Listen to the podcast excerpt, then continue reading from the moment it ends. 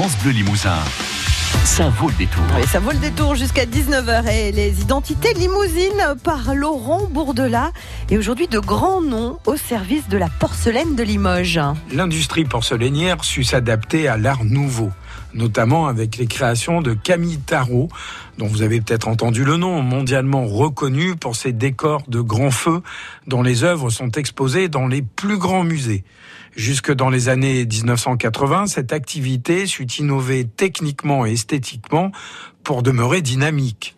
En 1957, Bernardo souligna qu'il s'agissait d'un artisanat, un art prestigieux, en offrant un magnifique service à la reine d'Angleterre.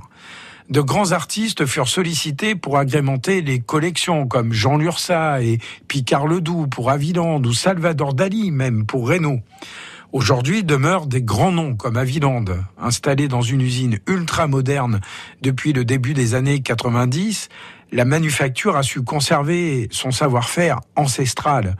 Le résultat des rééditions prestigieuses de décors classiques, mais aussi de nouvelles créations raffinées, résolument contemporaines.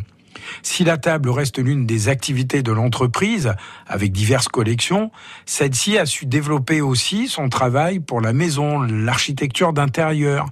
Son lustre Hélène, par exemple, une suspension de 37 points lumineux en forme de pluie, est véritablement magnifique.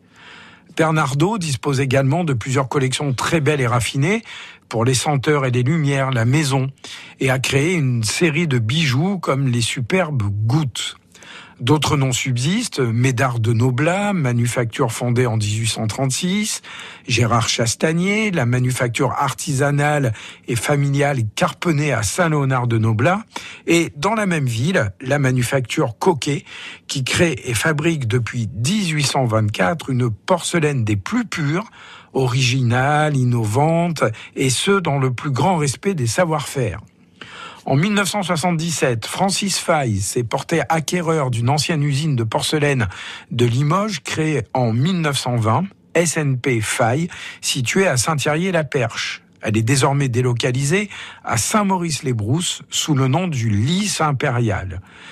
Créée en 1797, Royal Limoges est la plus ancienne fabrique de la ville en activité union indissociable de deux siècles de tradition porcelainière, l'entreprise a su rester une des rares affaires familiales indépendantes. En parallèle des fabrications traditionnelles de la manufacture des casseaux en bord de Vienne, une usine située au Dora, dans les environs de Limoges, lui a permis d'innover tout en gardant sa technique ancestrale. Des établissements tels que l'hôtel Crillon, le Georges V et le Ritz ont fait confiance à la renommée de la manufacture. Il y a également, à Aix-sur-Vienne, la maison de la porcelaine que vous connaissez certainement. Les identités limousines de Laurent Bourdelat à retrouver sur francebleu.fr.